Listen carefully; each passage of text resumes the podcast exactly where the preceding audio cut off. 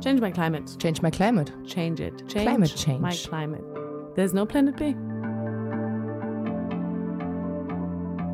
Moin, mein Name ist Swantje und ihr hört den Podcast zum Projekt Nachhaltige Ziele, nachhaltige Städte. Hier geht es um nachhaltige Stadtentwicklung und das Hinterfragen eigener Konsum- und Handlungsmuster. Denn ich glaube, nur wenn wir unsere eigenen Bedürfnisse gut kennen, können wir den Schritt von KonsumentInnen zu StadtgestalterInnen gehen.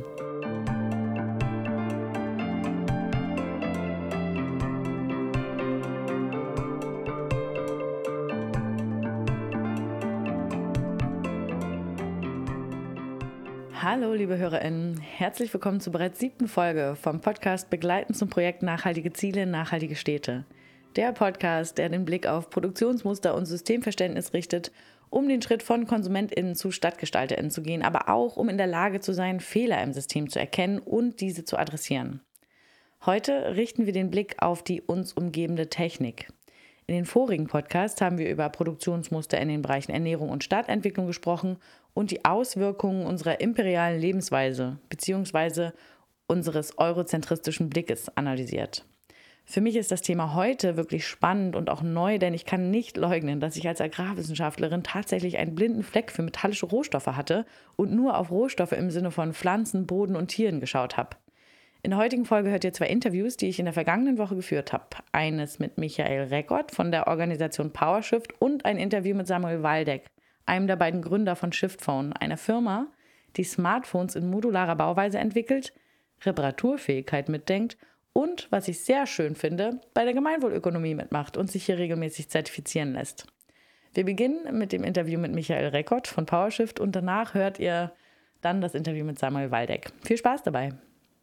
Hallo Michael, wie es sich für ein gutes Interview gehört, würde ich mich freuen, wenn du dich kurz vorstellst, sagst, was du bei PowerShift machst und auch PowerShift als Organisation kurz vorstellen könntest. Mein Name ist Michael, Michael Rekord. Ich arbeite seit 2013 bei PowerShift zum Thema Rohstoffpolitik, ähm, deutsche Rohstoffpolitik, europäische Rohstoffpolitik, ähm, aktuell zum Thema Batterieverordnung, aber auch wir verfolgen die Koalitionsgespräche und gucken, was da sozusagen noch an Kreislaufwirtschaftsthemen und Ressourcenschutzthemen möglich ist. PowerShift gibt es seit 2010. Wir arbeiten zu Handels- und Investitionspolitik, ähm, gucken uns Abkommen an der EU, zum Beispiel mit den USA wie TTIP oder mit Kanada wie CETA oder mit Mercosur, äh, mit, mit, der Region in Südamerika. Meine Kollegin Hanna Pilgrim äh, ist die Koordinatorin eines bundesweiten Netzwerks Arbeitskreis Rohstoffe, AK Rohstoffe, wo Entwicklungs-, Menschenrechts- und Umweltorganisationen zusammenkommen.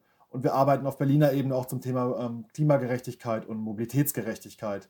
Ähm, haben zum Beispiel ein eigenes Parklet aufgestellt in Pankow äh, und engagieren uns auch in Kiezblocks. Und vielleicht beginnen wir mit der Frage nach den Rohstoffen, die uns in unserem täglichen Leben begleiten. Also was für Rohstoffe stecken in meiner Umgebung? Also die, die relevant sind für unser Technik-Elektronik-Thema heute. Also wir konzentrieren uns bei PowerShift auf metallische Rohstoffe. Ähm, das sind sozusagen die bergbaulich, in der Regel bergbaulich gewonnen werden äh, Erze. Und das fängt in, dem, in der Behausung an, wo wir gerade den Podcast hören oder ihn äh, einsprechen. Äh, da wird es ein Stahlgerüst geben, da gibt es Kupferleitungen.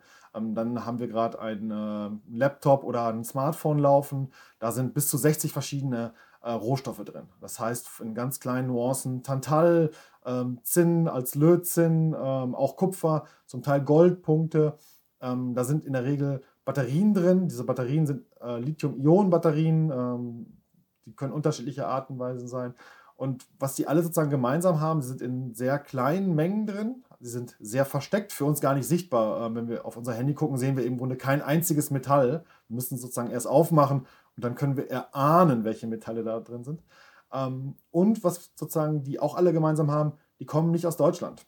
Deutschland importiert zu 99,8 Prozent alle Erze und metallischen Rohstoffe aus dem Ausland. Und viele davon werden im globalen Süden abgebaut und kommen dann sozusagen über Umwege, über sozusagen der Abbau, der Handel, die Weiterverarbeitung, die Schmelze, äh, das Zusammenmischen, die Weiterverarbeitung vielleicht zu einem Kabel oder zu einer, zu einer Platte ähm, kommen dann irgendwann als Produkt nach Berlin. Welche Rohstoffe machen den Anteil von 0,2 Prozent aus? Also was wird hier in Deutschland abgebaut? Weil du ja gesagt hast, dass fast alles, also die 99,8 Prozent der metallischen Rohstoffe, die in unseren elektronischen Geräten stecken, aus dem Ausland stammen. Na, wir bauen, glaube ich, bei Porta Westfalica irgendwo an der Grenze Nordrhein-Westfalens und Niedersachsen bauen wir ein bisschen ähm, Eisen ab. Ähm, es gibt in Sachsen auch noch einige Bergwerke. Ähm, und es gibt, glaube ich, in ein, als Nebenprojekt gibt es ähm, eine Mine, wo auch Gold anfällt. Aber das ist sozusagen alles in allem, was wir an Primärmaterialien haben, ist das sehr wenig. Wir haben natürlich Sekundärmaterialien, wir haben natürlich auch eine Recyclingindustrie und eine ähm, ja, noch nicht Kreislaufwirtschaft, aber wir äh, bewegen uns sehr langsam dahin. Ähm, das heißt, wir haben, glaube ich, bis zu 33 Prozent ähm, der Metalle, die wir nutzen, werden auch wieder in den Kreislauf eingespeist, also ein Drittel. Heißt aber auch, wir verlieren zwei Drittel. Ich würde gern äh, später auf Recycling-Kreisläufe und Sekundärrohstoffe eingehen. Daher jetzt die Frage an dich: ähm, Wie kann ich mir die Rohstoffgewinnung vorstellen? Wie werden die Rohstoffe in Anführungsstrichen gewonnen? Ja, es ist äh, sehr unterschiedlich. Als Deutschland haben wir keine Bergbauunternehmen. Das heißt, die großen Bergbauunternehmen kommen aus Ländern wie ähm, Australien, Kanada, China, USA, ähm, Schweiz. Ähm, und der Rohstoffabbau ist je nach Rohstoff unterschiedlich und zum Teil auch je nach Lagerstätte. Ich möchte ein paar Beispiele nennen.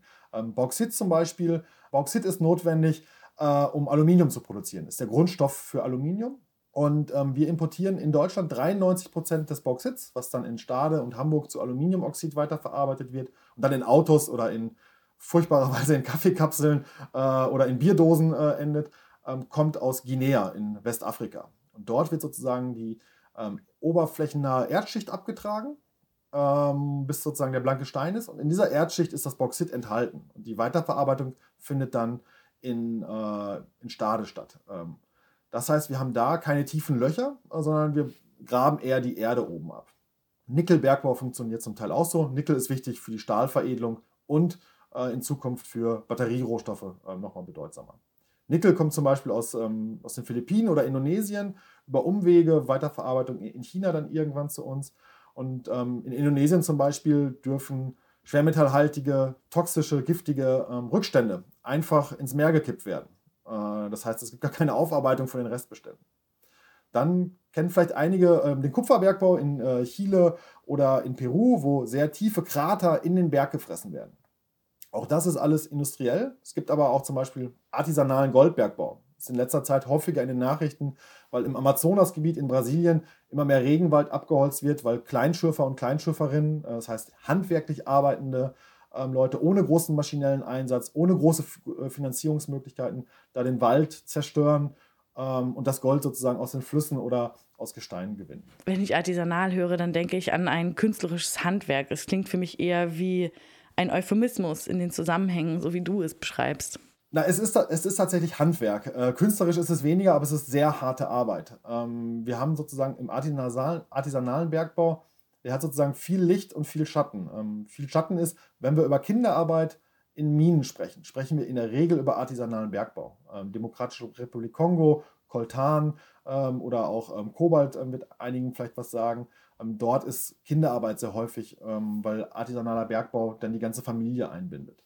Aber man muss auch sagen, artisanaler Bergbau hat den Vorteil, dass die meisten Menschen aus der Community kommen und das Geld auch wieder in der Gemeinschaft ausgegeben wird während internationale Investoren und Groß, ähm, große Firmen dann das Geld in die Schweiz oder in Steuerparadiese äh, transferieren und ähm, außer ein Teil der Abgaben, die häufig sehr gering sind, ähm, nicht viel äh, bei dem Staat bleibt.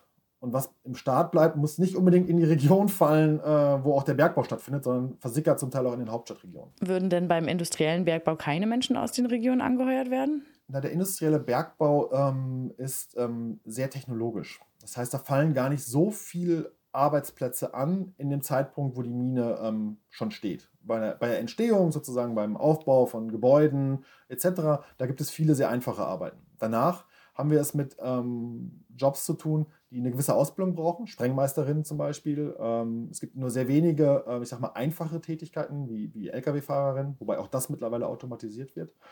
Ähm, und ähm, das heißt, gerade wenn wir uns angucken, wo Bergbau stattfindet, in vielen ländlichen Regionen, in vielen vergessenen Re Regionen äh, von der staatlichen äh, Unterstützung vergessen, ähm, dann heißt das, dass auch die Ausbildung an vielen Stellen da nicht so gut ist. Das heißt, einfache Tätigkeiten ähm, fallen zum Teil dann für die lokale Bevölkerung ab aber wenig an Spezi äh, Spezialtätigkeiten. Leider ist es jetzt so ein bisschen problemfokussiert, aber welche Konsequenzen ergeben sich denn jetzt durch diese Art der Gewinnung metallischer Rohstoffe? Also egal ob artisanal oder industriell.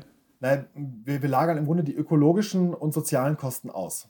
Ich glaube, das muss man so deutlich sagen. Ähm, wir merken als Zivilgesellschaft das an vielen Orten äh, auf der Welt, sei es in Lateinamerika, sei es auf dem afrikanischen Kontinent, sei es ähm, in Asien, in Südostasien, aber auch in Europa. Die Proteste gegen Bergbau zunehmen, weil die lokale Bevölkerung sagt, wir profitieren nicht davon. Wir haben die Umweltschäden, äh, Freisetzung von äh, giftigen Substanzen, Schwermetallen, zum Teil der immens hohe Wasserverbrauch vom Bergbau. Ähm, und zum anderen bleiben die Gewinne nicht hier. Das heißt, es gibt Proteste und ähm, Global Witness gibt einmal im Jahr einen Bericht raus, ähm, das ist eine britische NGO, die gibt einmal im Jahr einen Bericht aus zu der Situation von Umweltverteidigerinnen. Und ähm, im letzten Jahr, ähm, 2020, wurden 17 Umweltverteidigerinnen ermordet, weil sie sich gegen Bergbau gewehrt haben. Im Jahr davor sogar 50. Und damit ist der Bergbausektor einer der risikoreichsten ähm, Sektoren, wenn man sich gegen Abbauprojekte wehrt. Hm. In den meinen letzten Podcast-Folgen, jetzt nochmal kurz für dann die HörerInnen, haben wir uns ja mit den vor allem sozial-ökologischen Konsequenzen der Kakaoproduktion beschäftigt. Also, dass die Kakaobaum-Monokulturen Böden auslaugen und KleinbäuerInnen in starker Abhängigkeit vom Weltmarktpreis und dem Preis der ZwischenhändlerInnen arbeiten müssen, was dann eben zu ausgelaugten Böden und salopp gesagt in meiner Ansicht auch wirklich ausgelaugten Menschen führt. Und gibt es da Parallelen zum Bergbau oder sind die Muster da ähnlich? Wie würdest du das beschreiben? Na, ich meine, der, der Bergbau ist sozusagen nach der Landwirtschaft einer der zweit- oder drittgrößten Treiber für sozusagen den Flächenfraß, nenne ich das jetzt mal einfach. Und da gehen natürlich ganz viele ähm, Flächennutzungskonflikte mit, mit einher. Ähm, das heißt sozusagen, wenn da vorher Regenwald war, ähm, ist danach kein Regenwald mehr. Ähm, es gibt Möglichkeiten, also Landwirtschaft äh, und Bauern und Bäuerinnen sind immer betroffen von Bergbau. Entweder weil sie enteignet werden und vom Land vertrieben werden, oder aber weil sie flussabwärts sitzen und eigentlich das Wasser brauchen zur Bewässerung oder zur Fütterung ihrer ähm, Tiere etc. Auch äh, Fischer als ähm, Fischerinnen als stark marginalisierte Gruppe ähm, sind häufig vom Bergbau betroffen, weil Fischgründe dadurch ähm, zerstört werden oder stark beeinträchtigt werden. Ähm, gerade wenn es Unglücke wie wir das vielleicht noch ähm, aus Brasilien, Brumadinho, äh, in Erinnerung haben, wo am Januar 2019 ein Rückhaltebecken brach und sozusagen ein ganzes Flusssystem in der Provinz Brasiliens sozusagen äh, zerstört worden ist. Es sind häufig auch ba Bauern und Bäuerinnen, die sozusagen Proteste gegen Bergbau ähm, mit anführen. Kannst du mir noch mal kurz erklären, wie es zu dem hohen Wasserverbrauch beim Bergbau kommt? Na, in, in dem Fall Brumadinho war es tatsächlich, da ist ein Rückhaltebecken gebrochen und äh, die toxischen Substanzen, die zurückgehalten worden sind, haben das Flusssystem vergiftet. Das war nicht austrocknen. Aber austrocknen ähm, Bergbau findet zum Teil in ariden, also in trockenen Regionen statt. Ähm, in Peru oder in Chile sehen wir das. Das heißt, wir haben Regionen, die eh schon unter Wassermangel leiden. Das verschärft sich nochmal durch die Klimakrise. Das heißt, Niederschläge werden nochmal schwerer ähm, zu ähm, ja, prognostizieren und äh, schwerer zu nutzen, sozusagen auch.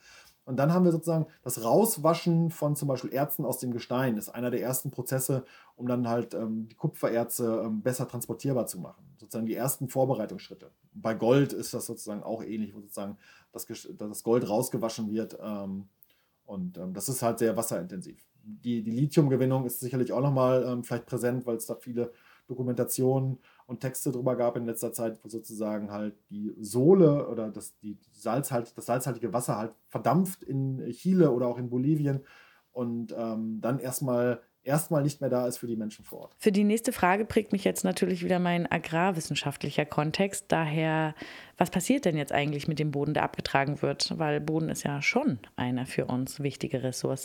Ja, ich, ich, ich weiß nicht, wer schon mal in der Lausitz war und sich das beim Braunkohletagebau ab, äh, angeguckt hat. Ähm, da läuft das ja sozusagen das, so, dass die obere Schicht abgetragen wird, ähm, aufbewahrt wird, äh, dann die Schichten mit Braunkohle rausgeholt werden und am Ende im besten Fall äh, wieder die, die, die Humusschicht oder die Erdschicht wieder aufgetragen wird.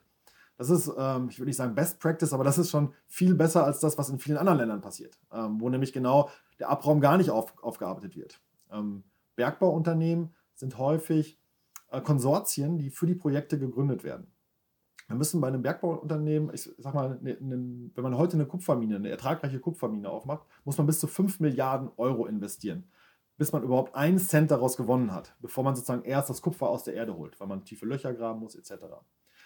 Und ähm, Bergbau wird gegen Ende der Mine immer unlukrativer, weil man immer mehr Steine bewegen muss, immer mehr Erde bewegen muss.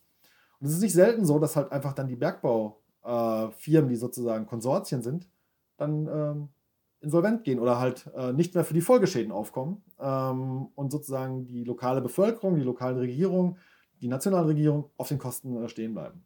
in Peru, ich habe die Zahlen nicht präsent, aber es sind, glaube ich, mehrere hundert, wenn nicht mehrere tausende Minen, Altlasten, die nicht wieder ähm, ja, renaturiert worden sind.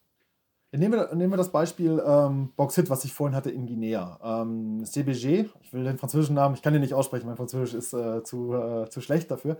Aber CBG ähm, ist ein Konsortium aus 51 Prozent hält der guineische Staat und die anderen 49 Prozent halten ähm, DATCO, ähm, Rio Tinto und jetzt habe ich den dritten Na äh, Namen vergessen, aber es sind drei Aluminium produzierende Unternehmen. Und die teilen sich dann sozusagen den Ertrag auf und sagen, hey, wir verarbeiten das weiter. Und teilen sich damit auch gewisse Risiken auf bei der ähm, Kreditaufnahme ähm, ähm, etc.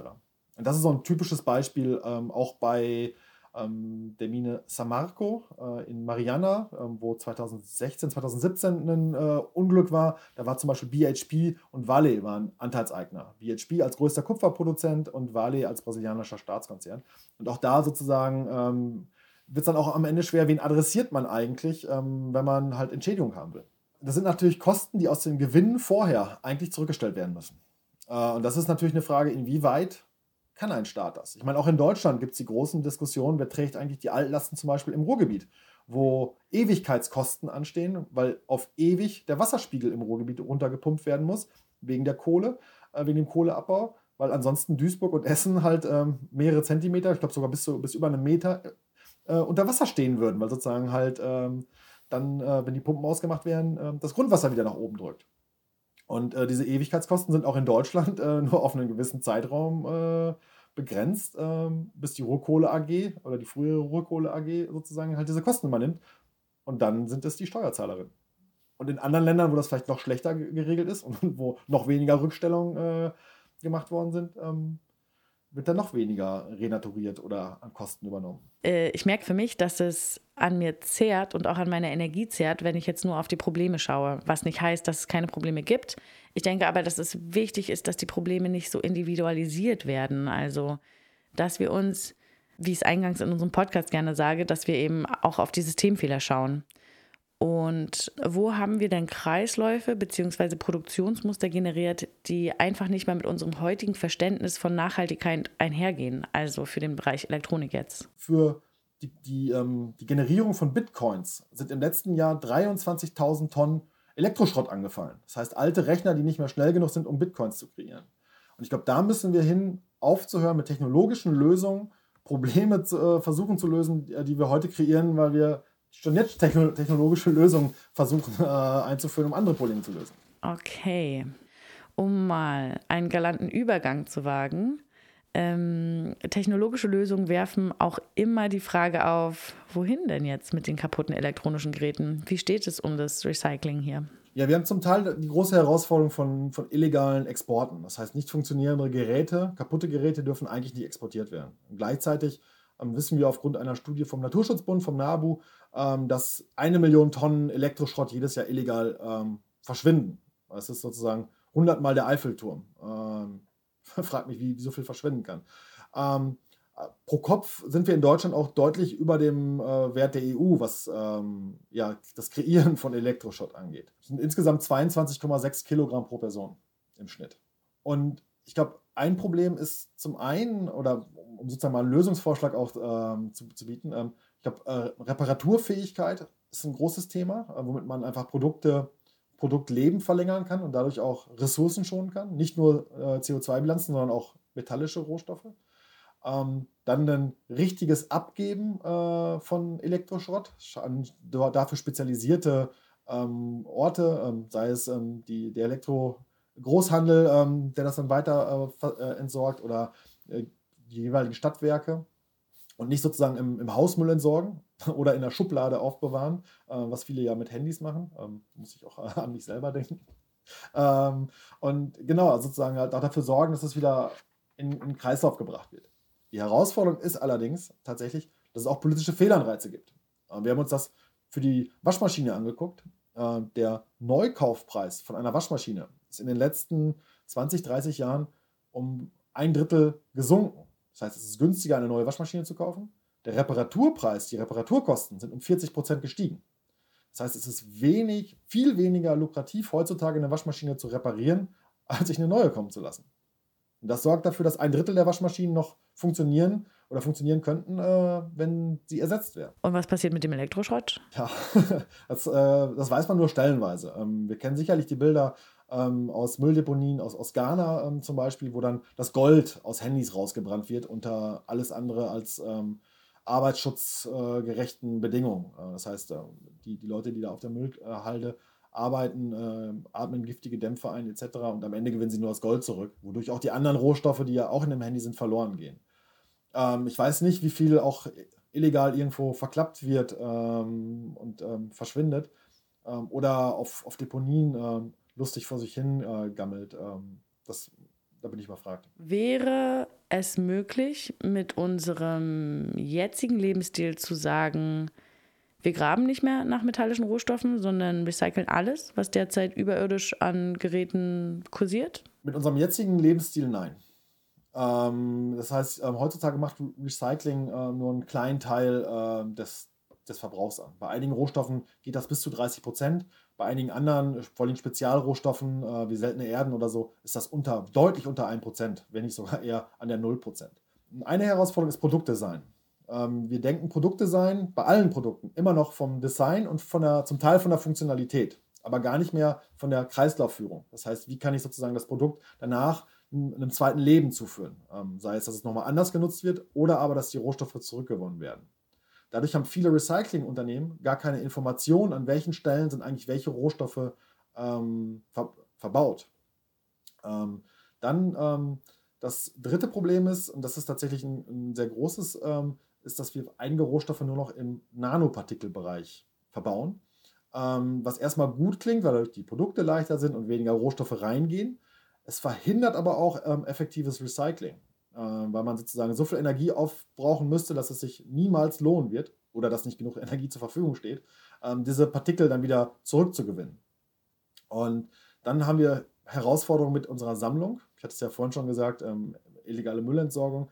Ähm, und das heißt, eine, optimale Kreislaufwirtschaft könnte, ich glaube, es gibt eine Studie auch vom NABU dazu, die Zirkularitätsrate, das heißt, wie viele Rohstoffe wieder in den Kreislauf reingespeist werden, aktuell auf bis zu 40 Prozent erhöhen.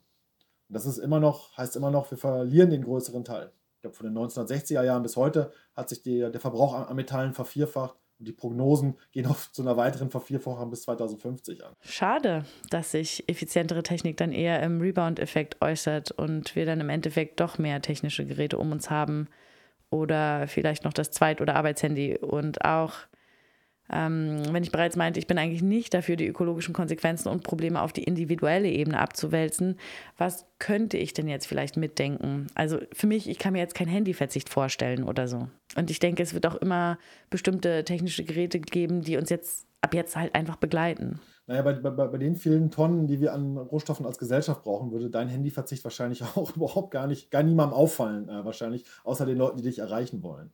Ähm, ich glaube, äh, man kann natürlich gucken, welche Produkte werden fairer hergestellt. Ähm, es gibt zum Beispiel das Fairphone, ähm, was in der, in der Lieferkette, was auf die Lieferkette achtet und versucht, die Rohstoffe unter besseren Bedingungen abzubauen.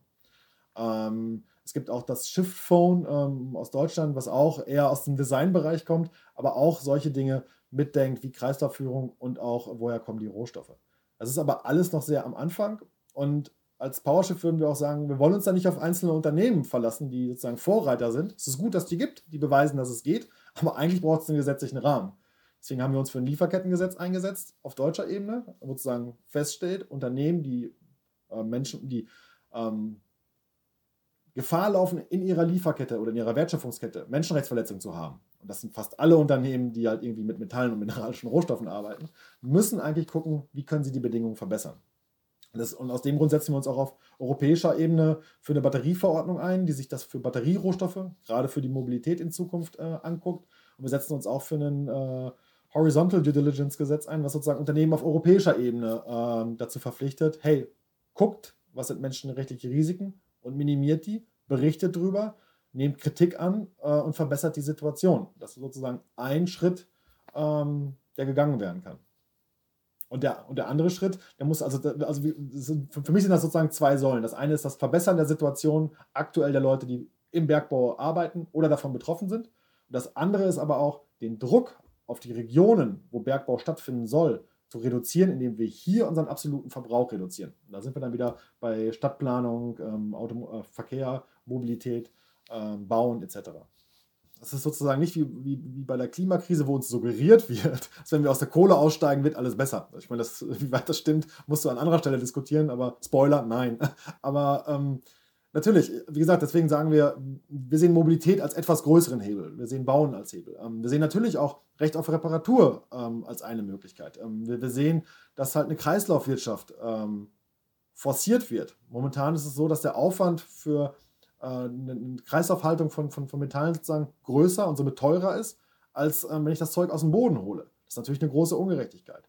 Ähm, und all das, was wir sozusagen diskutieren, hat sozusagen auch Auswirkungen auf ähm, Länder im globalen Süden, die, die, die, von den Rohstoffeinnahmen abhängig sind. Ich meine, auch, auch das, das muss mitgedacht werden. Und im Grunde haben wir sozusagen historisch auch ähm, relativ viele Kosten äh, äh, generiert, ähm, die wir abgewälzt haben auf andere. Und im Rahmen einer Ressourcengerechtigkeit müssen wir im Grunde auch überlegen, was ist global gerecht für uns noch an Verbrauch an Rohstoffen und äh, wo müssen wir anderen äh, zugestehen, dass sie da eine aufholende äh, und hoffentlich nicht die gleichen Fehler machen, aber in, in Entwicklung haben, um sozusagen auch die Verbreitung von, von Handys, äh, von Computern etc. ist sozusagen in unserer heutigen Lebensweise unabdingbar. Ein SUV wäre es aber meiner Meinung nach. Okay, jetzt hast du Ressourcengerechtigkeit angesprochen. Ähm, wie ist es denn im globalen Süden? Hast du Informationen darüber, wie sich der globale Süden organisiert, ob er sich überhaupt organisiert? Die, die, die Rohstoffwende ist ja keine Idee, die wir sozusagen nur, nur in Deutschland haben, ähm, sondern ich kenne zum Beispiel aus den Philippinen, ich habe sehr lange zu den Philippinen gearbeitet, ähm, da gibt es ein Netzwerk, Allianza Tegelmina, Alliance Against Mining oder Netzwerk gegen Bergbau.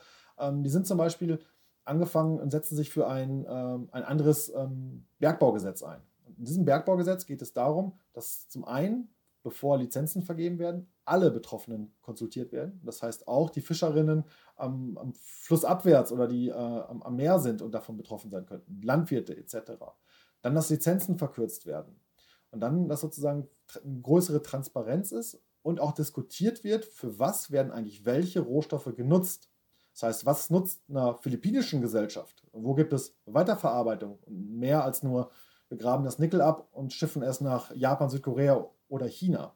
Und ich glaube, solche Debatten sehen wir in sehr vielen Ländern. Es gibt ähm, Schutz von Gletschern in, in Lateinamerika, ich glaube in Argentinien. Ähm, es gibt Debatten äh, im Pazifik über Tiefseebergbau. Äh, da habe ich heute nichts drüber gesagt, aber das ist ein großes Risiko für eines der letzten unberührten Ökosysteme dieses, dieses Planeten, wo die Industrie sagt, hey, äh, da sind noch Rohstoffreserven und da ist kein Mensch. Ähm, und gleichzeitig wissen wir gar nicht, wenn wir sozusagen das Leben am Meeresgrund zerstören, welche Auswirkungen das hat auf auch unser System, auf unser, auf unser äh, Fischkonsum, auf unsere Ernährungsweisen ähm, etc. Und auch da gibt es halt Netzwerke, die sich da dagegen äh, organisieren, die halt in, in ihren Staaten, ähm, sei es auf den Fiji, sei es auf Papua-Neuguinea, gegen Projekte aktiv sind. Und ähm, ich stelle es mir wirklich gleichermaßen wichtig vor, also auch für uns hier, wie es jetzt zum Beispiel auch in der Klimabewegung, ähm, auch bei Fridays for Future jetzt beginnt, dass es total wichtig ist, sich global zu vernetzen und zusammenzuschließen und eben auch die Kämpfe, die im globalen Süden stattfinden, hier darzustellen und ja, Vernetzung und Synergien da irgendwie zu schaffen. Ja, definitiv. Ähm, vor allem, weil sozusagen das Spannende an, an, an, der deutschen Perspektive ist, dass wir nicht die Unternehmen haben, die sozusagen die Rohstoffe aus der Erde graben, aber die Unternehmen haben, die sie am Ende nutzen und diese, diesen Veredelungsprozess machen. Und das kann man auch ein bisschen in einer sehr, ungleich, äh, sehr ungerechten Handelspolitik zementiert sich das nieder. Deutschland setzt sich immer für offene Märkte ein, äh, aus dem Grund, dass sozusagen auch die Erze weiterhin exportiert werden und nicht vor Ort weiterverarbeitet werden.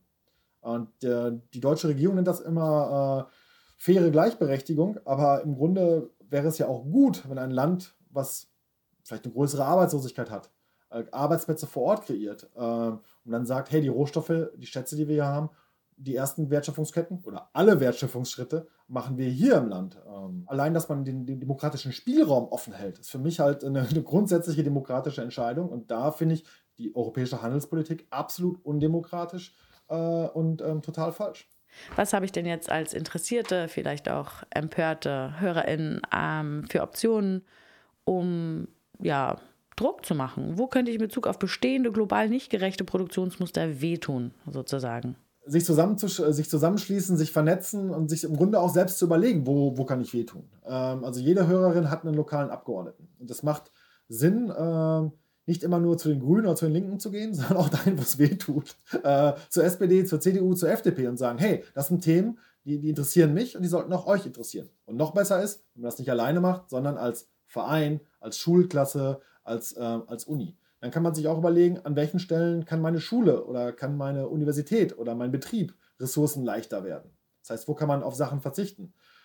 Auch, ich, ich sag mal, auch, auch als Veranstaltungsort. Ähm, schenke ich Flaschen aus ähm, oder kippe ich Flaschen noch in Mehrwegbecher um oder kippe ich Flaschen in Einwegbecher um oder ähm, verkaufe ich Dosenbier? Ist ein, ist ein großer Unterschied, der sozusagen am Ende ähm, Ressourcenrelevanz hat. Ähm, und ähm, ja, ich, ich würde immer dafür plädieren, hey, ähm, erkundigt euch und guckt, was ihr selber sozusagen in eurem Bereich machen könnt, was sozusagen eure direkte Umgebung ist und stoßt Sachen an. Das kann auch sein, sich für einen Kiezblock äh, in eurem Kiez einzusetzen oder für eine autofreie Straße oder für eine Verkehrsberuhigung oder für mehr Platz für Kinder. Ähm, ja, je nachdem, was sozusagen in eurer Realität ähm, am meisten Sinn macht.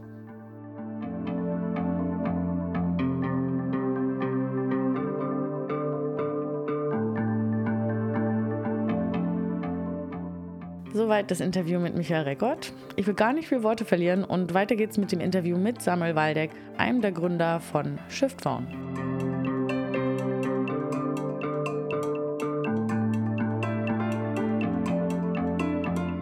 Vielleicht magst du dich kurz selber vorstellen und äh, erzählen, was du so machst. Also ich bin der Samuel und ich bin einer der beiden Gründer von ShiftPhone und wir bauen Smartphones und ähm, haben das Unternehmen Shift äh, und versuchen da das Unternehmen so zu ähm, gestalten, dass es nicht gewinn, sondern sinnorientiert ist. Das ist uns ein großes Anliegen, weil wir uns als Gründer so gedacht haben, warum, warum machen wir das eigentlich? Warum, was ist uns das Wichtigste im Leben? Also jetzt gar nicht nur aus dem Unternehmen bezogen. Und da haben wir gemerkt, wir wollen gerne ähm, mit dem, was wir machen, so viel Gutes tun, wie wir können und äh, auf dem Weg dahin so wenig Schaden wie möglich anrichten. Das ist so unser, unser Wunsch und das versuchen wir mit Shift in allen Facetten zu leben. Ähm, die Smartphones, die wir bauen, die sind modular und reparierbar. Man hat bei uns das Recht auf Reparatur. Ähm, wir haben einen Gerätefund, weil wir dieses äh, Thema der Kreislaufwirtschaft ähm, sehr ernst nehmen wollen und schauen wollen, dass wir möglichst wenig Ressourcen verschwenden. Also danke für die Vorstellung. Ich würde gerne gleich schon quasi da einhaken. Ich verstehe dann ein kapitalistisches Wirtschaften so, dass du die ganze Zeit eigentlich Innovation produzieren musst, um dein Businessmodell tragfähig zu gestalten, dass man irgendwie einen Gewinn generiert, von dem die Firma sozusagen leben kann.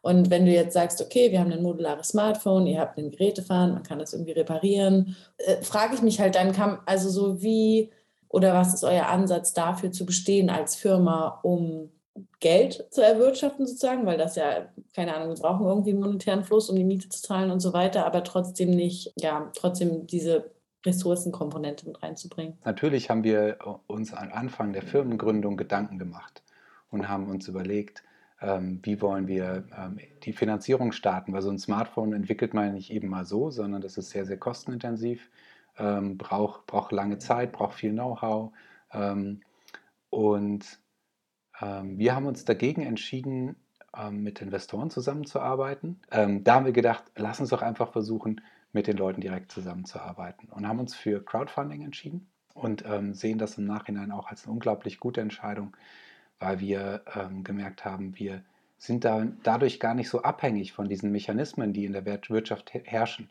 Das heißt, wir, natürlich wollen wir, dass unser Unternehmen gesund dasteht, dass wir genug erwirtschaften, dass wir unsere Mitarbeiter gut bezahlen können, unsere Mitarbeiterinnen äh, und äh, dass wir ähm, äh, uns gut um unsere Lieferkette kümmern können, dort auch ähm, möglichst alle fair bezahlen können. Ähm, das ist unglaublich wichtig, dass wir da weise genug handeln.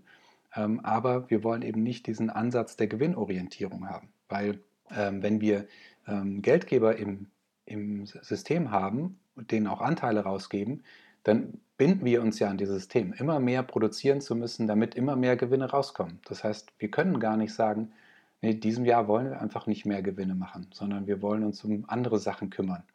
Und da sind wir unglaublich dankbar und haben auch das Feedback von ganz vielen äh, Unternehmer und Unternehmerinnen bekommen, die gesagt haben, super, dass ihr das geschafft habt. So, ich, ich habe mir das so oft gewünscht, nicht abhängig davon zu sein. Und ich glaube, das ist erstmal der wichtigste Schritt ähm, tatsächlich. Hätte ich nie gedacht, ähm, aber letzten Endes steuern Finanzen ja ganz viel. Also ganz einfach ähm, erklärt, wir haben ein Crowdfunding zum Anfang, also kein Crowd, Crowdloaning, also wo wir uns Geld leihen, sondern die Kunden geben uns eine gewisse Summe und bekommen dafür ein Produkt. Ähm, das heißt, wir können darüber, über dieses Crowdfunding, unsere Produktentwicklung und die Produktion ähm, bis hin zum, zum Endkunde, Endkundin finanzieren. Und dann haben wir in diesem Crowdfunding natürlich auch schon berücksichtigt, dass wir eine gewisse Überproduktion haben. Das heißt, wir haben mehr Geräte übrig, äh, als wir letzten Endes verkauft äh, oder an, an die Crowdfunding-Leute abgegeben haben. Und mit diesen Mehrgeräten, mit den Verkäufen davon, konnten wir dann nächste Schritte ähm, finanzieren. Und so ist, da, deshalb ist es jetzt so, dass wir ähm, ungefähr noch zu einem, zu einem Drittel von einem Crowdfunding oder von Vorbestellungen abhängig sind. Das heißt, den Rest können wir als Unternehmen, als siebenjähriges Unternehmen schon komplett selber stemmen, ähm, sind eben nur in diesem einen Drittel noch abhängig davon, dass, ähm, dass, wir, dass Leute uns supporten, zum Beispiel durch Vorbestellungen.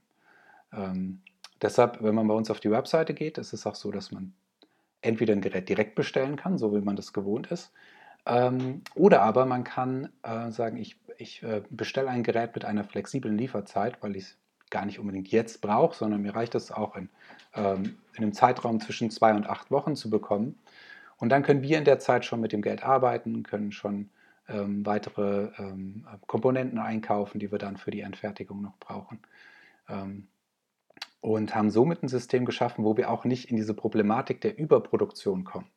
Äh, weil das ist ja auch bei, also bei allen anderen Smartphone-Herstellern ist es so, die produzieren am Anfang einmal Teile für die komplette Lebenslaufbahn, beziehungsweise sie definieren, wie lang die produziert werden.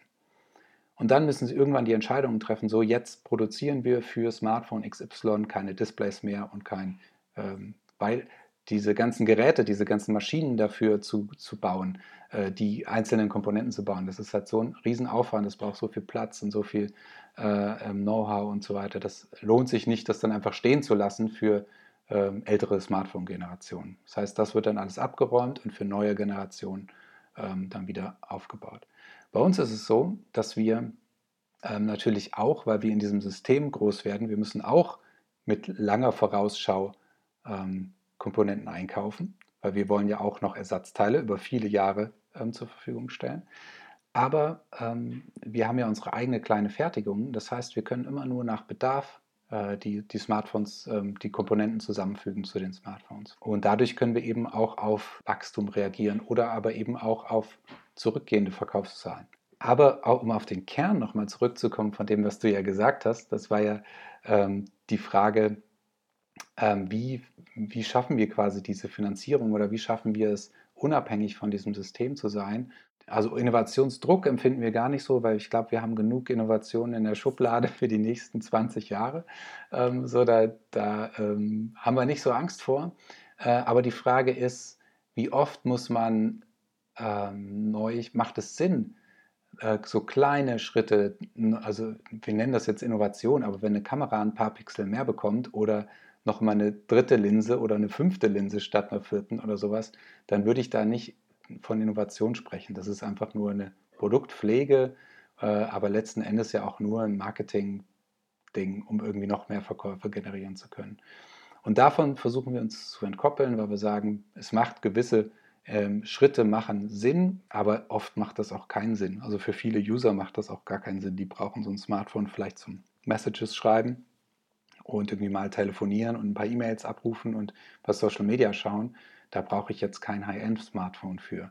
Ähm, da versuchen wir eben, dass wir sowohl Einstiegsgeräte als auch High-End-Geräte haben, ähm, aber dass man auch jederzeit wechseln kann. Das heißt, man kann bei uns jederzeit das Smartphone zurückgeben. Wir ermitteln den Realwert, also den Wert von dem Gerät, äh, den wir ermitteln über den optischen Zustand und den technischen Zustand und das Alter des Gerätes und dann kriegt man das Geld zurück und das ist genau das Geld, für, dem, für das wir das Gerät auch weiter verkaufen. Also es ist für mich generell eine Frage, wie man dann Wirtschaften anders oder nachhaltiger denken kann. Ich meine, bei euch ist ja auch gut, ihr macht ja auch irgendwie diese Gemeinwohlmatrix und legt da ja dann auch andere Fokusse, aber oder einen anderen Fokus, aber ähm, wenn man ja auf Konsum angewiesen ist, der ja was sehr Verbrauchendes hat. Ja, also ne, es müssen immer wieder, immer wieder Geräte irgendwie verkauft werden. Ja, also da haben wir den Ansatz, man kann das nicht alles planen. Ein Smartphone ist ein so komplexes Produkt, dass man nicht alles vorher planen kann und sagen kann, ja, so, so und so wird das äh, jetzt auf, auf die nächsten 20 Jahre hinauslaufen. Weil der Smartphone-Markt sich sehr schnell wandelnder Markt ist. Komponenten, die es jetzt gibt, gibt es in zwei Monaten schon nicht mehr. Die werden dann nicht mehr produziert. Selbst wenn wir das wollten, könnten wir als Hersteller nicht mehr an diese Komponenten kommen. Das heißt, da muss man mit sehr viel Vorlauf ähm, planen. Wir müssen äh, im Grunde jetzt schon entscheiden, wie viele Geräte wollen wir verkaufen, wie viele Komponenten kaufen wir ein und was schätzen wir, wie lang halten die, ähm, die Ersatzteile, die wir äh, eben auch noch bereitstellen wollen. Wie lange könnte das halten? Das können wir, das, da kann man rechnen, so viel man will. Ähm, da, das, äh, wird man, da wird man nie auf, auf äh, irgendwie ein zufriedenstellendes Ergebnis kommen, sondern man muss es tatsächlich einfach wagen. Und was wir aber gemacht haben, ist, wir haben gesagt, wir, wir richten das Gerätefund ein und bekommen dadurch immer wieder alte Geräte zurück. Und davon werden bestimmte Komponenten immer noch funktionieren. Das heißt, wir kriegen auch wieder Ersatzteile zurück, können die aufarbeiten, können aus alten neue Phones machen und die dann wiederum, äh, von denen wiederum die Ersatzteile zur Verfügung stellen. Das heißt, dadurch, dass wir so einen möglichst ähm, konsequenten Kreislauf haben, können wir auch langfristig ähm, Ersatzteile zur Verfügung stellen. Äh, und, und so muss man, glaube ich, als Unternehmerin äh, immer wieder kreativ sein und überlegen, so wie, was sind das für Herausforderungen, die ich habe? Will ich die angehen? Und ähm, wenn ja, was, was gibt es für Stellschrauben? Was gibt es für Möglichkeiten, ähm, auch da mal äh, anders zu denken und, und nicht ähm, immer so zu schauen, wie machen das jetzt die anderen oder möglichst die, die großen, äh, scheinbar erfolgreichen Unternehmen. Wie, wie kommen dann die Stoffe an für euch und werden dann quasi zum Smartphone? Weil wenn man dann so ein bisschen liest, okay, wie werden Mikrochips gefertigt, dann werden auch relativ viele Chemikalien dort gebraucht oder aus 100% Ausgangsmaterial sind letzten Endes 2% das Smartphone. Und genau was kauft ihr ein an Material sozusagen? Äh, genau, und wie geht ihr eigentlich dann damit um, dass halt alle Ausgangsmaterialien ja. die Hälfte des Periodensystems sind und von irgendwo kommen? Ja, ähm, das ist tatsächlich sehr herausfordernd beim Smartphone, weil ähm, insgesamt äh, ich meine mich zu erinnern, dass es 63 unterschiedliche Rohstoffe sind, die in so einem Smartphone verbaut sind. Ähm, und bei uns ist es nicht so, dass wir dann also die, die Rohstoffe mit der Schubkarre gebracht bekommen und dann daraus ein Smartphone formen, sondern äh, viele Komponenten ähm, kommen von Zulieferern. Ähm, natürlich. Die werden extra für uns produziert, äh, weil bei uns sind keine Komponenten irgendwie von der Stange, sondern für so ein modulares Smartphone muss wirklich jedes einzelne Teile angefasst und ähm, modifiziert werden. Ähm, natürlich greifen wir auf ähm, ähm, Chipsätze zurück, die es gibt auf dem Markt. Also zum Beispiel sind unsere Kameras von äh, Kamerasensoren von Sony oder von, von Samsung, ähm, so wie bei, bei vielen anderen Smartphone-Herstellern auch. Ähm, oder äh, Display-Einheiten, die sind von LG äh, oder von, von anderen Unternehmen, die die einfach produzieren und man, das kann man auch nicht einfach so, so ein Display, das baut man nicht einfach so. Das gehört ziemlich viel Know-how zu, ähm, sehr, sehr viele Maschinen, die man dafür braucht. Und die kaufen wir zu und ähm, die, wir schauen, dass die Produktionsfirmen, mit denen wir dort zusammenarbeiten, ähm, dass wir die kennenlernen können, auch deren Bedingungen kennenlernen können, unter denen die produziert werden. Wir sind jetzt ähm, bei Tier 3 bzw. 4, je nachdem, also Stufe, Produktionsstufe 3 bis 4. Ähm, das ist schon relativ weit, ähm, wo wir dann auch sicherstellen können, dass da Komponenten herkommen, ähm, wo, wo Menschen erstmal nicht ausgebeutet werden. Es ist ja so, dass du äh, unterschiedliche Stufen hast. Man, man, spricht da bei den Smartphones oder auch bei, bei anderen Sachen von, von Tiers, also ja, Stufen übersetzt. Ähm, und da ist es so, dass ähm, wir haben jetzt zum Beispiel unsere Tier 1 ist unsere Fertigung. Die haben wir komplett in unserer Kontrolle. Ähm, die ist in China tatsächlich, ganz bewusst in China, weil viele der Komponenten aus China kommen. Ähm, und wir haben uns entschieden, die nicht in Shenzhen, wo die meisten Technikproduktionen sitzen, ähm, zu haben, sondern in Hangzhou. Unsere Hauptplatine zum Beispiel. Da gibt es in Europa keinen Hersteller, der eine Smartphone-Hauptplatine produzieren könnte. Ähm, das ist einfach so, das Know-how sitzt ähm, in Asien, hauptsächlich China, äh, in Taiwan noch ein bisschen, aber äh, da gibt es eigentlich in, in Europa keine Unternehmen, die das in der Komplexität, Komplexität umsetzen können. Aber auch die, die Linsen zum Beispiel von den Kameras, ähm, die, die Chipsätze von den, von den Kameras, dann die ähm, Subplatine, die ganzen ähm, Konnektoren, Stecker und so weiter. Das sind alles ähm, Unternehmen, die in China fertigen. Also teilweise sind das schon auch europäische Unternehmen, aber die Fertigungen sind alle in China. Ähm, und das ist einfach, weil das Know-how mittlerweile da sitzt. Ähm, da ist es so ein enges Netzwerk, dass es dort viel einfacher ist, sowas umzusetzen. Wir arbeiten jetzt schon auch daran, äh, hier mehr Know-how aufzubauen. Das heißt, wir suchen Kooperationspartner auch in Europa, weil jetzt durch, auch durch die Lieferengpässe äh, in, den, in der Corona-Zeit klar wurde, wir brauchen da mehr Zulieferer auch hier wieder aus Europa. Wir müssen unabhängiger werden letzten Endes sind an unterschiedlichen Forschungsprojekten mitbeteiligt. Aber momentan sind wir einfach noch von, von Asien abhängig. Wie weit seid ihr dann informiert über die ähm, Herkunft der Komponenten sozusagen? Wenn man jetzt sagt, okay, wir nehmen irgendwie das Bauteil von Sony, könnt ihr dann da sagen, ah ja, okay, die nehmen die Rohstoffe aus dem und dem Land und wir wissen, Sony macht das auf jeden Fall fair? Ähm, in der, in, also so kann man das noch nicht sagen. Aber also das ist ja so, dass jedes Unternehmen seine Nachhaltigkeitsberichte hat. Das heißt, die ähm, verpflichten sich dann auch, ähm, keine Konfliktmineralien einzusetzen. Inwieweit die das einhalten, ähm, ist für uns in, quasi im Nachhinein nicht nachprüfbar. Ähm, wir haben ein, ähm, ein, Code of Conduct, ähm, den wir mit den Unternehmen unterzeichnen, wo das ein wichtiger Bestandteil ist. Das ist einmal die Bezahlung der Mitarbeitenden, aber auch also quasi in deren lokalen Werken, aber auch die Rohstoffbeschaffung ein Thema. Und ähm, dort gibt es dann auch quasi Einigungen darüber, äh, wo dann die einzelnen Rohstoffe herkommen sollen. Im Moment ist das aber noch nicht nachvollziehbar. Und da haben wir auch gesagt, wie können wir denn ein System schaffen, wo wir gerade als kleiner Hersteller, wir können ja keinen Druck auf die Großen ausüben. Wir können ja nicht sagen, hey, wenn ihr uns das nicht alles verratet, was ja auch oft Firmengeheimnisse sind. Also wir verstehen auch, dass da äh, manchmal ähm, nicht so transparent gearbeitet wird. So, ähm, wie können wir denn trotzdem da so eine Fairness reinbringen? Und da ist es so, dass wir unterschiedliche, an unterschiedlichen Stellhebeln arbeiten. Das eine ist, ähm, wir schaffen so ein Kompensationsmodell. Das heißt, ein Partner von uns ist Closing the Loop und die ähm, sammeln Elektroschrott in Ghana. Das heißt, die schaffen Jobs im globalen Süden, die sind fair bezahlt, also sind existenzsichernde Löhne, äh, die achten darauf, dass dort keine Kinderarbeit stattfindet, weil oft sind die Schrottsammler und Schrottsammlerinnen Kinder. Ähm, und also das sind dann tatsächlich auch Smartphones, die gesammelt werden. Die werden dann in Container vielleicht wieder zurück nach Europa gebracht und hier dann fachgerecht recycelt. Ähm, ich weiß nicht, ob du den Film äh, Welcome to Sodom kennst. Ähm, der handelt von den Elektroschrotthalden in Ghana. Und äh, da kriegt man mal einen ziemlich krassen äh, Einblick. Unglaublich bewegende Bilder, finde ich, ähm, die da eingefangen worden sind. Von, von diesen Smartphones, die gesammelt werden, bringen wir die mit Closing the Loop gemeinsam diese Rohstoffe wieder zurück in den Kreislauf. Dadurch können wir nicht sicherstellen, dass die in unseren Smartphones sind, aber die sind in diesem Smartphone-Kreislauf irgendwo drin. Das heißt, die sind dann vielleicht in einem äh, Samsung oder iPhone oder was auch immer Phone drin, äh, nicht bei uns.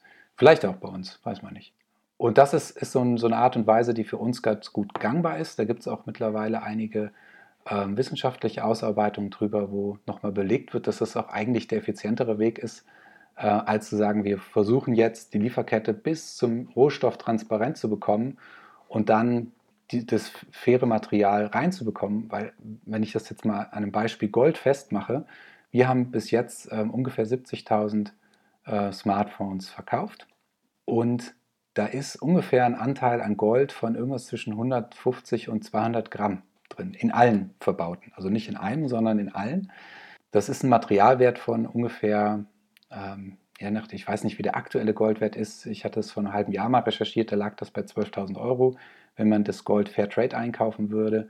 Ähm, das heißt, es ist im Vergleich zu so einer Smartphone-Produktion auch ein relativ geringer Betrag äh, und ein relativ geringer Impact. Und wir haben gesagt, es macht viel mehr Sinn, wenn wir äh, auf der einen Seite das Gold ähm, über Closing the Loop wieder in den Kreislauf reinbringen. Das heißt, auf, nicht auf Primärmaterial, sondern Sekundärmaterial ähm, zurückgreifen.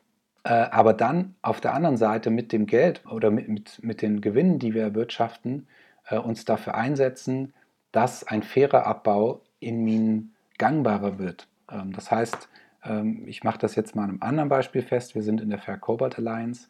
Ähm, Kobalt wird ja für die Akkuproduktion benötigt, kommt sehr wahrscheinlich aus dem Kongo, äh, weil dort die größten Vorräte an Kobalt schlummern. Und sehr wahrscheinlich ist es auch, dass es da unter nicht fairen Bedingungen ähm, gehoben wird, weil Kobalt zu einem gewissen Anteil auch äh, über den Kleinbergbau abgebaut wird. Das ist auch die nachhaltigere Variante, weil da nicht so viel Material umgewendet, also müssen keine äh, Regenwälder abgeholzt werden oder so und, und komplette ähm, Landschaften quasi umgegraben werden, äh, sondern da ist es so, dass eben gezielt äh, an, an Orten, wo vermutet wird, dass Kobalt da ist, ähm, Gänge graben werden und dann eben das Material aus der Erde geholt wird. Dass wir uns dann da einsetzen ähm, mit der Fair Cobalt Alliance, wo wir Mitglied sind, ähm, dass dieser ähm, Abbau vom, vom Kobalt im Kleinbergbau fairer wird. Das heißt, die ähm, arbeiten dort mit der Regierung zusammen, die arbeiten mit Organisationen zusammen ähm, und schaffen dort ein Umfeld, wodurch ähm, dieses, dieser äh, Abbau der Materialien immer fairer wird. Und das denken wir ist eigentlich ein, ein besseres Prinzip oder ein effizienteres Prinzip, ähm, als sich um diese 100 oder 200 Gramm Gold zu kümmern, letzten Endes, weil es einfach viel mehr bewirken kann. Also könnt ihr, wenn ihr Smartphones zurückbekommt, ähm, könnt ihr die Teile, also entweder habt ihr wieder Ersatzteile sozusagen, wenn was repariert wird, aber kann man sonst irgendwie die Teile noch anders recyceln? Geht das gerade auf dem Markt? Klar, genau. Das Gute ist ja, wir wissen als Hersteller ja ähm, relativ genau, was, was drin ist in den Teilen. Äh, eigentlich so gut wie niemand anderes. Und wir sind jetzt gerade auch in einem Forschungsprojekt, das finde ich sehr spannend, das nennt sich Loopphone, wo wir genau das ähm, perfektionieren wollen das heißt, wir gucken auf der Hauptplatine. Hauptplatine hat zu 95 Prozent, ähm, also 95 Prozent des ökologischen Fußabdrucks befinden sich in der Hauptplatine, weil da die meisten Ressourcen zusammengelaufen. Ähm, dieses Forschungsprojekt, äh, da analysieren wir die, die Zusammenstellungen, also die, die Rohstoffkombinationen in der Hauptplatine äh, und können die dann auch entsprechend verorten. Also du kannst dir das vorstellen wie so eine Rohstoffkarte. Du hast die, äh, der Grundriss ist die, die ähm, die Hauptplatine. Und dann kann man sagen, hier an dieser Stelle ist die Konzentration von Gold besonders hoch. Und hier ist dafür mehr Kupfer und da ist dafür mehr Wolfram und dafür ist hier und so weiter. Und dann können wir diese Teile ähm, auslösen und dann diese Bereiche einem wesentlich effizienteren Recycling zuführen. Weil im Moment ist es so, man kann ähm, so ein paar Edelmetalle aus den Hauptplatinen noch rausholen. Also Gold ist halt so ein prominentes Beispiel. Ähm, Silber geht ganz gut. Äh, Kupfer geht ganz gut. Ähm, Palladium ähm, geht auch, aber dann ähm, hört das so langsam auf. Und besonders bei den seltenen Erden ist es so, dass die einfach nicht recycelt werden, weil die Anteile so gering sind, wenn man jetzt so eine ganze Hauptplatine nimmt, dass sich das Recycling einfach nicht lohnt, wenn ich da 0,0000000 Cent irgendwie für, für kriegen würde für das Material. Und das ist, ist was, was wir, wo wir gerade sammeln, also einmal Material sammeln, weil wir haben noch nicht genug äh, Altgeräte zurück. Ähm, das finde ich ein sehr gutes Zeichen. Nach sieben Jahren sind immer noch ein Großteil der Geräte äh, im Einsatz. Wir haben jetzt ungefähr ein, ja, so eine etwas größere, wie so eine Umzugskiste, kannst du dir das vorstellen. Ähm, voll mit äh, Hauptplatinen, die, nicht mehr, die wir nicht mehr zum Laufen kriegen können. aber damit können wir zu keinem Recyclingunternehmen gehen. Das lohnt sich nicht für die. Das heißt, da müssen wir noch an Material, mehr Material zusammenbekommen. Und ähm, dadurch haben wir auch noch ein bisschen Zeit, dieses Forschungsprojekt dann äh, noch auszuarbeiten. Äh, aber das ist so das Ziel, dass wir dann auch, wenn tatsächlich nichts mehr weiterverwendbar ist, dass wir dann auch ein effizientes Recycling haben können. Mit Blick auf die Zeit, gibt es noch was, wo du sagst, das will ich dir noch mitgeben oder das will ich gerne noch sagen? Ja, ähm, eine Sache, die ist mir noch ganz wichtig, ich glaube, die macht uns als Unternehmen auch ziemlich besonders. Ich hatte ja eingangs gesagt, dass wir nicht gewinnorientiert arbeiten, sondern sinnorientiert. Und ähm, wir nehmen das auch ziemlich ernst. Das heißt, bei Shift gibt es gar keine Gewinnauszahlung. Der Carsten und ich, wir bekommen ähm, ein Gehalt. Das ist auch nicht das höchste Gehalt bei uns im Unternehmen. Es ist auch transparent einsehbar. Das heißt, bei uns im Wirkungsbericht, den man bei uns auf der Webseite äh, runterladen kann. Da steht auch, wie viel wir verdienen und wie viel das so im Vergleich ist zu den am wenigen, an gering verdiensten Mitarbeitenden, zum Beispiel in der Produktion in China. Und weil wir einfach gemerkt haben, wir, wir sind eigentlich glückliche Menschen. Wir brauchen jetzt nicht mehr Sachen, um glücklicher zu werden oder mehr Geld, weil letzten Endes sind wir irgendwann, landen wir unter der Erde und dann äh, ja, bringt es ja nichts, wenn man irgendwie mehr hat. Und deshalb haben wir gesagt, wir brauchen auch keine Gewinnauszahlung. So, wir wollen, dass die Gehälter so hoch sind, dass jeder unserer Mitarbeitenden irgendwie damit zurechtkommt und ähm, wir eben auch so über die Runden kommen. Aber dadurch, dass wir hier auf dem Land leben, brauchen wir auch eigentlich gar nicht so viel. Wir haben hier keine, keine Cafés, wo wir irgendwie Geld ausgeben können oder wo man irgendwie in die Versuchung kommt, sich nochmal was mitzunehmen. Wir kochen immer äh, jeden Mittag selbst. Ja, doch, eine Kneipe haben wir tatsächlich, ja. Doch, das ist auch cool, dass es die gibt. Äh, wir haben gedacht, lass uns doch das, was wir an Gewinn erwirtschaften, in das Gemeinwohl stecken. Ähm, und haben jetzt zwei Projekte, die wir selber umsetzen. Das eine ist ein kleiner Dorfladen, äh, weil seit 30 Jahren gibt es hier keinen Laden mehr und wir merken für gerade die Älteren in der Bevölkerung ist es schwierig, jedes Mal ins Auto steigen zu müssen, um einkaufen zu fahren. So, es wäre total gut, es würde hier lokal was geben. Äh, ich habe eben erwähnt, es gibt hier keinen Kaffee, das, ähm, deshalb soll das äh, so ein kleiner Dorfladen mit Kaffeesituation geben. Das heißt, man kann dann da, wir wollen so eine richtig gute Kaffeemaschine anschaffen. Und ich gedacht, cool, dann schaffen wir das. Und wir müssen uns jetzt nicht irgendwie eine eigene Kaffeemaschine für, für viele hundert Euro kaufen.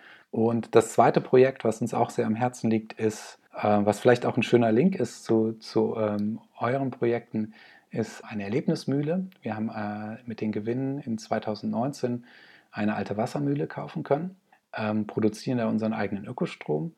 Auf der einen Seite entsteht dort ein Archehof, das heißt vom Aussterben bedrohte Nutztierrassen werden dort weitergezüchtet und ähm, dann auch so ähm, Schulklassen, die dorthin kommen können, aber auch Familien, die da Urlaub machen können, äh, um so, so Mitteil des, äh, des Bauernhoflebens sein zu können. Und äh, ich merke, das ist was, was uns total erfüllt, dass wir auf der einen Seite sehen ähm, oder auf der einen Seite ein Produkt schaffen, und ein Produkt in den Händen halten können, das ist schon eine, eine total schöne Belohnung.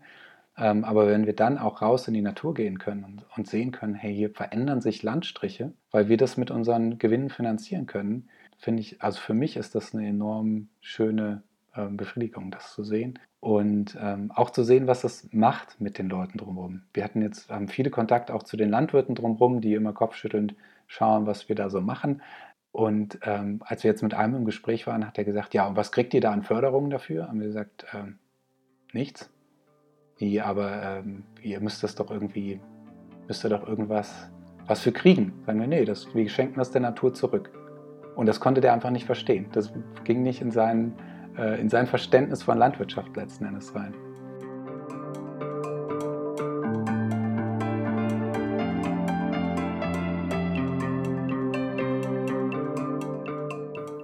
Jetzt ist auch das zweite Interview vorbei, liebe Hörerinnen und liebe Hörer. Ähm, vielen Dank für eure Aufmerksamkeit, dass ihr uns heute auf unserer Reise nach nachhaltigen Handlungsmustern, ja Gestaltungsmustern sogar für unser aktuelles Leben begleitet. Und ich freue mich, wenn ihr auch beim achten Podcast dann dabei seid, wo wir gerade nochmal bestimmte Aspekte der Interviews mit Samuel und Michael diskutieren und beleuchten, wo man hier vielleicht bereits Gedanken der Permakultur und der Suffizienz findet und wo man sie vielleicht noch ein bisschen mehr mitdenken könnte. Daher freue ich mich auf eure offenen Ohren und eure offenen Geister und Hirne in der nächsten Folge und sage ciao, bis dann.